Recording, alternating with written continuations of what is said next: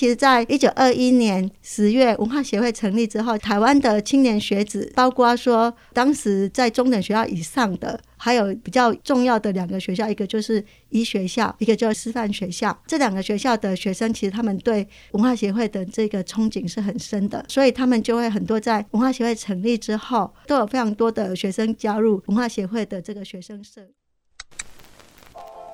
百年之前，我们有无力者大会对抗强权；百年之后，我们是有聊者大会见证时代。米娜桑开讲就趣味，今则会听台湾的故事。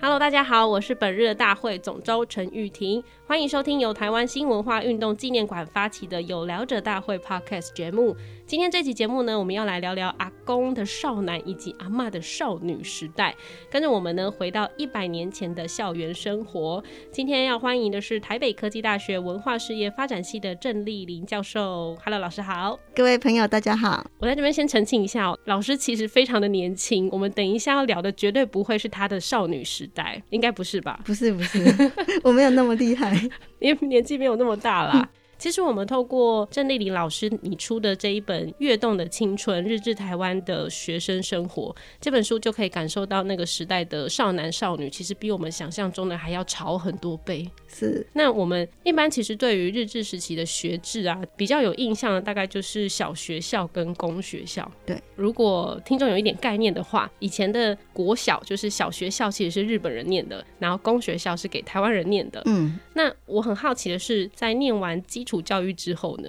因为日本统治有五十一年嘛，哈，所以它其实时间是很长。那早期的话，其实那个呃上小学的人基本上也不多，嗯、对，呃女生上的小学更少，嗯，那大概呃普遍会在一九一零到二零之间，就是小学教育会比较普及，嗯、那那个时候大家才会意识到说啊，那我上完小学之后，我接下来呢要去哪里？对，就是通常比较资产阶级或者中产阶级的台湾人家庭呢，他们就会开始去思考。所以呃，如果大家还记得以前的课本的话，嗯、这时候就会告诉你说，哎、欸，那个林献堂他们就开始去呃筹组一个叫。台中中学，对，那其实就现在的台中一中，中所以那时候大概一九一零到二零年代才会有大量的中等学校，就给男生读的学校出现。嗯，那女生的的部分会稍微再晚一点点。那大约到一九一九年那次第一次教育令的时候，嗯，又比较广泛的那个呃小学毕业之后，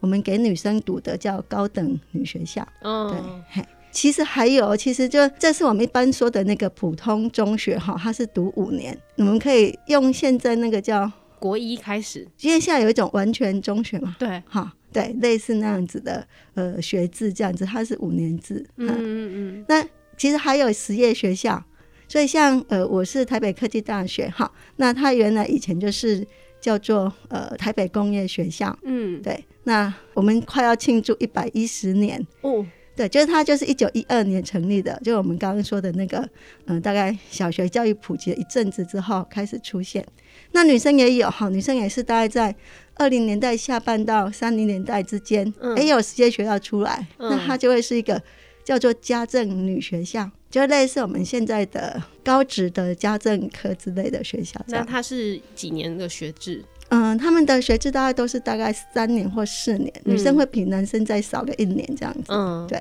那念完中学之后呢，还可以再继续升升学吗？念完中学的话，其实我们可以以李登辉为例子啊。嗯，李登辉那时候他就是说他考，呃，考上后来是上那个淡水中学嘛，哈。对。那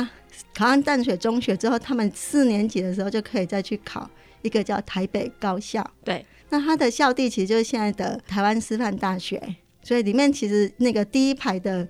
的那个行政大楼，还有右边的原来的礼堂，还有他们现在那个类似学生活动的那那几个地方，都还是以前的台北高校。嗯，对，那个就是呃，算是已经是高等教育了。是，那这个台北高校很有趣啊，因为它高等科就是只只有三年。那嗯，他们有点类似我们现在那个。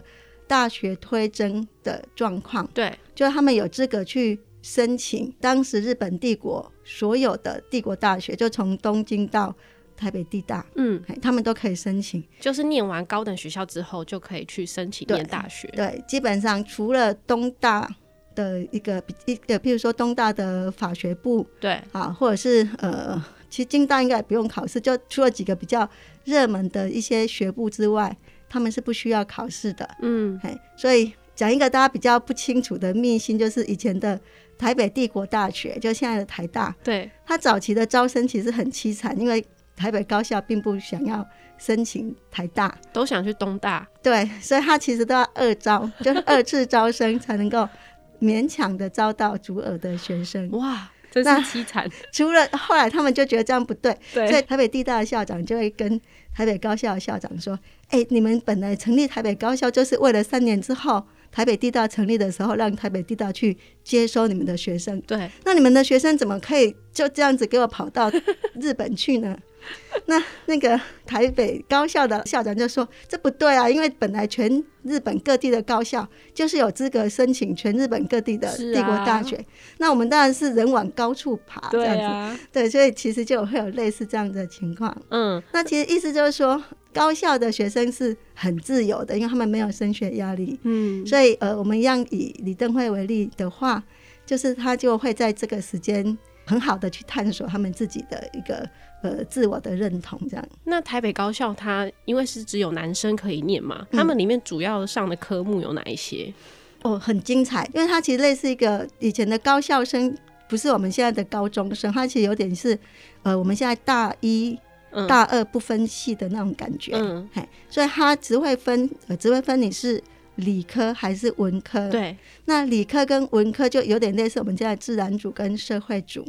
可是这个理科里面，他们那个学校已经有，呃，因为他们已经设定你你们这些人培养出来就是国家的精英，嗯，一定就是政治的决策者，或者是技术官僚，就是我们国家产业方向的决策者，嗯，那你就要必须要有足够的外语能力去吸收一些国外的知识，对，所以他会有两个外语。如果你是理科的话，那你要走医科的路径，那他们的第一外语就会是德语，嗯，嘿，那。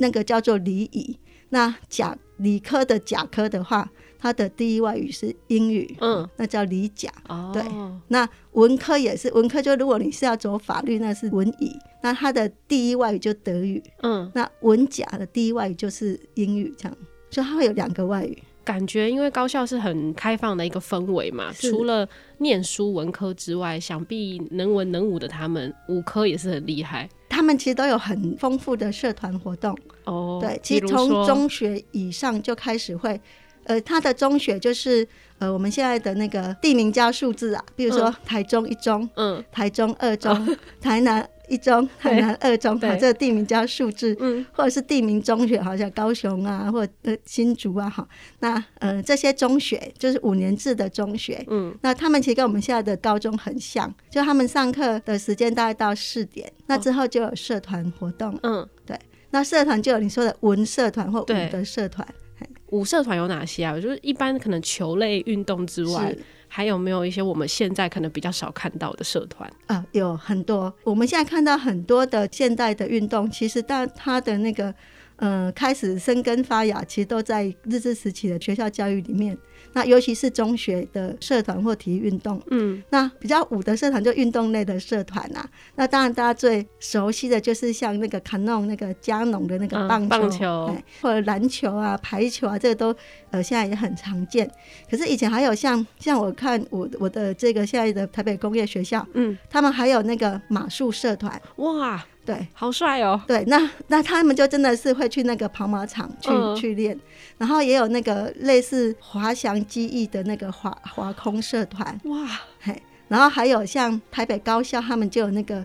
草地去棍球，嗯，那草地去棍球还有打过好几场，就在我们现在那个台北二二八公园，嗯，现在那个四号出口往后走那个。现在已经是好几个那个什么凉亭啊，哈，对对对，那以前是一片草地，嗯，所以只要是棒球或者是曲棍球或者是橄榄球，都在台北新公园，嘿，他们经常就会在那边比赛，是。对，听起来真的非常的丰富哎，哎，那女生呢？因为台北高校都是男生念嘛，女生也有高等学院嘛。嗯、呃，女生的话，我们比较常或比较多的那个学校，其实就是我们现在大家都知道那个地名加女中这样子。好，那这以前叫做高女啊，哈，就比如说我们现在的北一女已经是那个第一高女，然后嗯。呃已经消失的第二高女是现在的那个立法院哈，那第三高女就是现在的中山女中，哎、嗯，那各地的那个台南、台中、新竹也都有的当地的高女，就是我们现在的女女中。女中对，嗯，往上的话有一个叫台北女子学院，是。对，它其实原先设定是要做女女子的高等教育啦，对，那它也很多人继续读，就高女，呃，尤其是我们三高女有很多台湾人读啊，比如说，呃，刚刚讲那个，呃。李登辉总统的那个夫人哈，曾、嗯、文惠女士，她就是三高女毕业，然后还有再去读这个台北女子学院这样子，嗯、对，她就有点是。呃，大部分舍不得女儿到日本去读的话，她就会到这个地方去读书。嗯、呃，台北女子学院听说就是培养完美新娘跟贤妻良母为目标的一个学院，对不对？可以这样说，就是其他是会培养，因为这会读到这个程度的人，大概他的结婚的对象都是有相当的能力的人，所以他要让你出入，其实不不一定是完美新娘，他是说。呃，让你进进得了厨房，出得了厅堂。他们的迎新是在那个，呃，最近有好像那个电视有播过一个纪录片，是那个台北铁道 Hotel，嗯，日治时期的五星级的大饭店，就在火车站对面。那他们的那个迎新跟那个送旧是会在这个地方，然后用一整套法式的那个西式的那个礼仪来做做那个迎接，这样子，就是你要学会。呃，假设你未来有可能要出入这些地方的话，你要知道这些这些那个呃餐桌礼仪，西式的餐桌礼仪要怎么样做。嗯，那当然日式的这些这些呃必要的一些一些呃礼仪也要知道。这样，这样男生的社团能文能武，那女生他们有社团活动吗？哎、欸，女生也有。呃，男生的社团跟现在比较不一样的地方是，他有一个正规课程里面还不一定还不是社团哦。正规课程里面，他们除了体育课之外，嗯，中等以上的男生他有一个课叫做武道课，武术的武，然后道德的道，嗯，武道课。对，那他有专业的教室，就是在呃武道馆里面上课。嗯，那呃学生都必修，可是可以选呃你要上的是剑道，或者上的是柔道。好，所以就有这两种可以选。嗯，那女生的话呢，呃，跟现在比较不一样的是，他们有有一个叫做做法，就是 不是巫师在做法哈，是去学这个呃日本的女子的这种茶道啊、花道啊。嗯，那他也有一个专业的教室，就是其实都是类似榻榻米这样子，然后你就要学，哎、欸，我怎么样把怎么样走进去，然后我怎么开门，然后开门开完门之后我要怎么进去，然后面对。客人，然后退出来的时候要怎么退出来？嗯，就是会有这些礼仪会在呃女子学校里面去教育。嗯，对。老师刚刚讲到的这些，就是比较高等教育，它的年代都是一九三零之后比较开始有这样的学制。那我很好奇的是，回到一九二零年代，因为一九二零年代是那个台湾文化协会他们成立的时候，那他们成立的时候的呃当时的社会氛围以及影响校园生活的部分又是什么呢？其实一九二零年代在这个比较后期的时候，大概学校就已经。中等学校就已经有设了，只是那个呃时间是大概呃还是比较浅的，那个大概都是设立呃差不多十年以内的年资这样子对，那我们刚刚所说的那些，其实那个时候就会有，嗯，哎，就已经有一些，只是它的那个定规划的的那个情况，可能会是在三零年代会比较兴盛这样子。嗯嗯嗯、对，因为听说这个文化协会的成员，他们其实。呃，有一些理念跟想法，也是影响学生，就是那时候的少男少女们蛮多的。其实在，在呃一九二一年十月文化协会成立之后，其实台湾的青年学子，嗯、包括说当时在中等学校以上的，还有比较重要的两个学校，一个就是医学校，对，一个就是呃师范学校。那这两个学校的学生，其实他们对文化协会的这个憧憬是很深的。嗯，那所以他们就会很多在文化协会成立之后。呃这些学校，然后包括其实像台北工业学校也好，或者是中部的这个呃商业学校也好，其实都有非常多的学生加入文化协会的这个学生社、嗯、学生社员这样子。那其实更早的时候，文化协会一九二一年成立之前，其实那个东京就已经有一些留学生社团。嗯然后他们有办了一些像《台湾青年》《台湾》这些杂志，对。那他们其实就会以秘密的方式在这些台湾人学生群里面在流传了。听起来，一九二零年代在那个比较自由，然后比较活泼的一个年代的感觉，他们应该很多会成为当时总督府的眼中钉吧。就会觉得，嗯，这些学生到底在干嘛？整天都是做一些奇怪的事情。像一九二一年成立文化协会之后的隔年，一九二二年开始，对，其实从这边开始到一九三零年，这是台湾学生运动非常频繁发生的一个十年。一个时代，对，嗯、那那个十年几乎从北到南，很多台湾人的中学都有学学生的。社会运动或学生的校园的运动发生，嗯，那最有名的其实就是一九二二年，那那一年呢，至少发生了三起的那个学生的一些呃请愿啊，或者是罢课啊的活动。嗯、那一个其实就是台北师范学校，嗯，那那时候他们的呃学校位置其实就像现在的台北大学那个位置，嗯。啊，就其实很靠近总统府这个地方。哦、然后他们也跟那个台北医学校，对，就现在台大。医学院这个地方很近，所以其实就发生一件事情，就是因为他们很常跑去蒋渭水的相关的讲座，嗯，去那边厮混，所以警察就会觉得说这些学生很碍眼，然后有一天我一定要把他们抓出来处理一下，然后给细细这样子。对，那有一次好像就是他们去看台北医学校的棒球比赛，嗯、那回来的时候他们成群结队，然后以前日本时期他们是那个嗯，跟现在的日本一样，他们是。靠左走，嗯，因为他们是右驾嘛，对，然后是靠左通行，所以他们当时就不想要遵守这个规矩，他们就靠右走。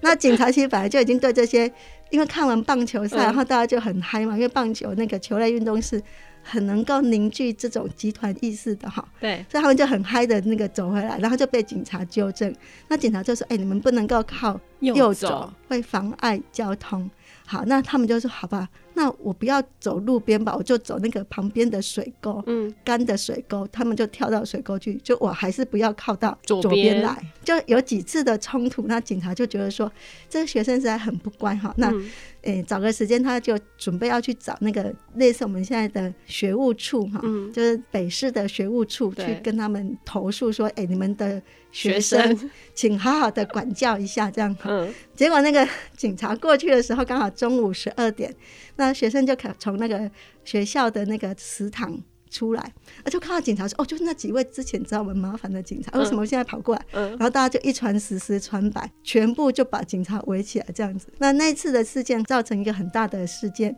连那个北署哈，北署就在现在中山堂旁边，中山堂右边有一个警察局，都还在那个地方。嗯，北署的那个警察署长也来，那来了之后，学生就更嗨了，就说：“哦，跟来几架。”北署就署长就拿着提灯，然后他们就把那个路上的小石头，因为那时候还没有，应该还没有铺柏油，就是马路压死，然后还是有一些呃碎碎的石头，他们就拿碎石头去丢那个北署的署长，好大的胆子！对，署长就是他，当然就很火嘛，因为他的权威就被。被这个漠视，所以署长就拿着提灯说：“我是北署的署长，嗯、你们怎么可以这样？”然后他们就说：“过来几家，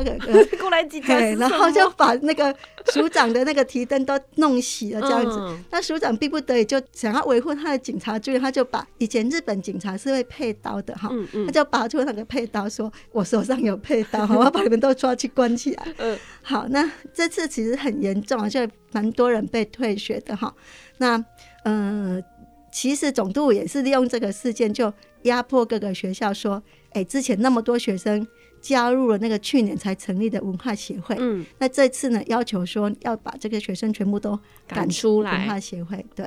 所以文化协会就是算是被盯上了。对于当时的总督府来说，真的是很会作乱的一个 协会喽。是是，对。那除了这个之外，我还听说那个蒋渭水的夫人陈田，她也算是不良少女之一。呃，对，其实各位如果有兴趣，其实那个很多大学都有那个台湾日日新报哈。是。那其实你可以用关键字去 Google 陈田，它就有一个叫不良少女五人组，那 其中就是一个，她是从第三高女，我们刚刚讲第三高女是很多呃北部地区的那个台湾人的女性读的学校，嗯，那陈田是本来是读第三高女，那当然后来她就从第三高女退学。那退学之后，他因为当然下面有很多学妹嘛，哈，他就会跑去跟学妹说：“哎呀，你卖个读这个本册，然后读这本册，呃，这个本位哈，无什么艺术啦，哈、嗯，你不如爱来安来读英语哈，啊，读中文这样子哈，就是怂恿这个他的后辈脱离学校这样子。嗯，所以总督就盯上陈恬，他说他是这个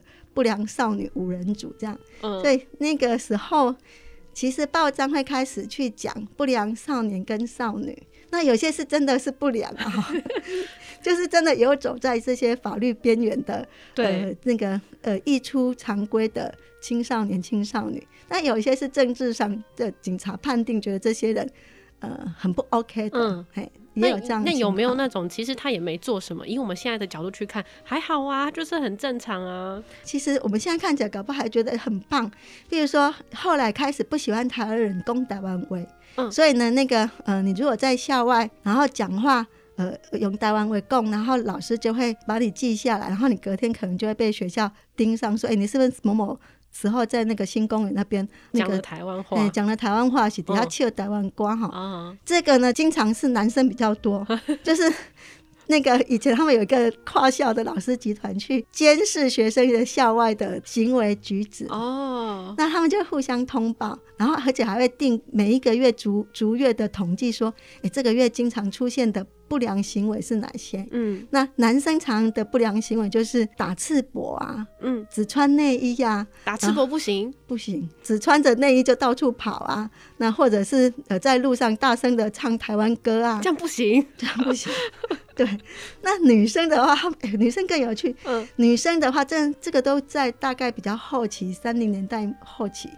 他说，女生的话呢，女生的不良是挤在那个公车入口这个地方，妨碍大家通行。其实这个还蛮合理的，是我们现在有时候做捷运会觉得，哎，你干嘛一直挤在门口，很难出入，影响别人。其实就日本他们有一些以不干扰做他们的一些礼仪，这样子。嗯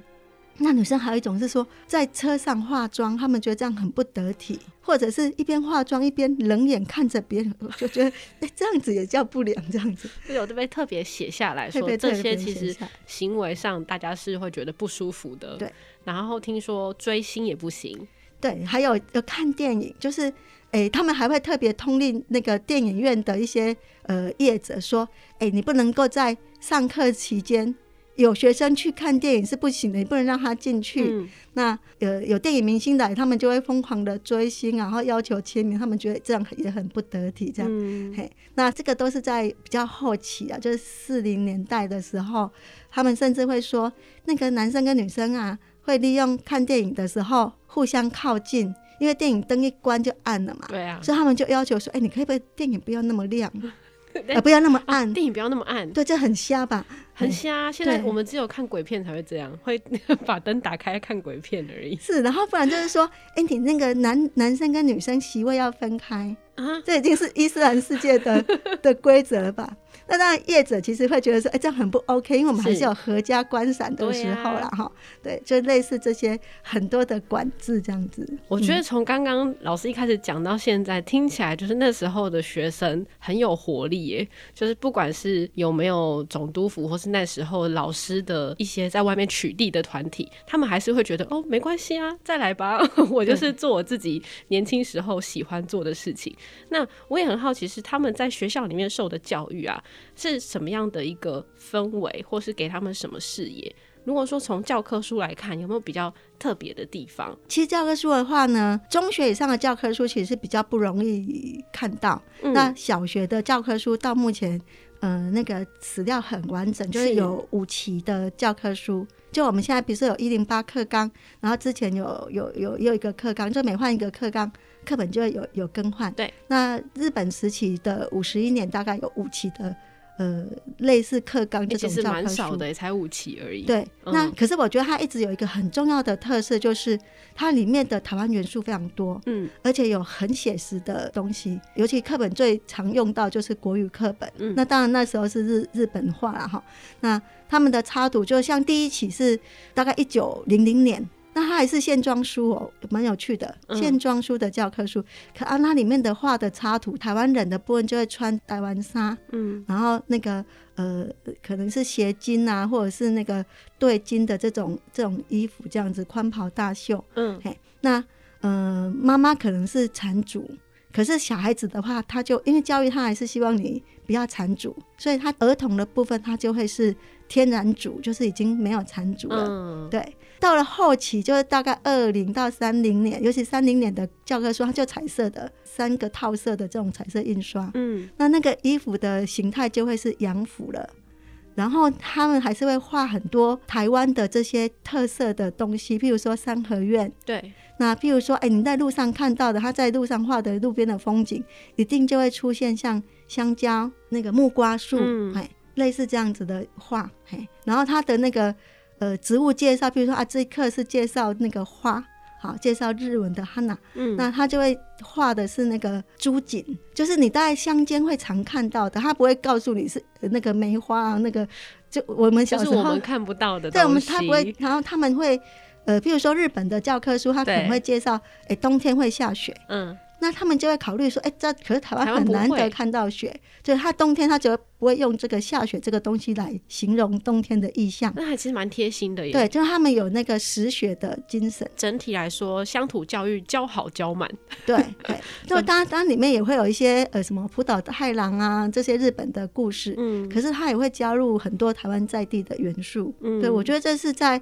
呃，我们现在当然教科书都已经有有做很多的修正，可是在我小时候读的时候，我觉得我的教科书里面其实是看不到台湾自己本地的元素。嗯，对，那这个菜在日本的日治时写的教科书其实很难得可以看到蛮多的。真的，嗯、其实我觉得现在去听到那之前的故事，你会觉得那时候的少男少女们，也就是我们的阿公阿妈，在以前年轻的时候，他们都有一种很意气风发，觉得说我可以改变世界，我可以。呃，回馈台湾，让台湾更好的这种感觉，其实我觉得这本书，如果大家有兴趣的话，去看一下老师写的《跃动的青春》，你就会有这种觉得重新活过一遍的热血感觉，觉得可以知道一下呃以前的呃，其实也许不是阿公阿妈，是曾祖父、曾祖母时期。诶、欸，他们其实也曾经跟我们一样，是走过跟我们类似的呃学生时代。没错、哦，对。然后他们有他们的烦恼，他们也要考试，那他们也有升学压力，那只是他的年纪的那个切的点可能是不太一样而已。就是我们距离我们的祖先。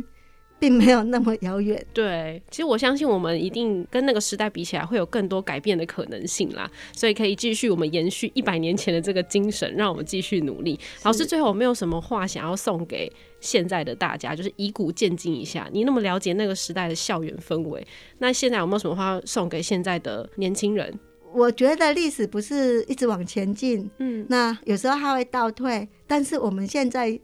就是各位，你现在如果是二十岁，或者是十五到二十岁，其实你们的历史真的是在往前进的，嗯，所以我们很高兴，我们现在是在一个前进的方向，而不是一个后后退的方向。送给大家是共勉之，我们一起前进，真的，一起前进。好啦，那今天的时间也差不多了，我们谢谢老师哦、喔。然后，如果大家也喜欢我们的节目，或是想要多了解什么样的议题呢，都欢迎到台湾新文化运动纪念馆的 FB 跟 IG 留言给我们。同时要订阅、追踪、加分享。有聊者大会，我们就下次见喽，拜拜，拜拜。那台北真的有那个不良少女七人组姐妹党，日本人啊，他们就是穿那个浴衣扎的一个丝巾，这样子是他们的标志。他们就不良少女七人组，然后就是会找他们觉得很不错的男生说：“哎、欸，我们去公园旁边，然后你要给我钱，这样子 援交这样子。”是很早就有这样的哇。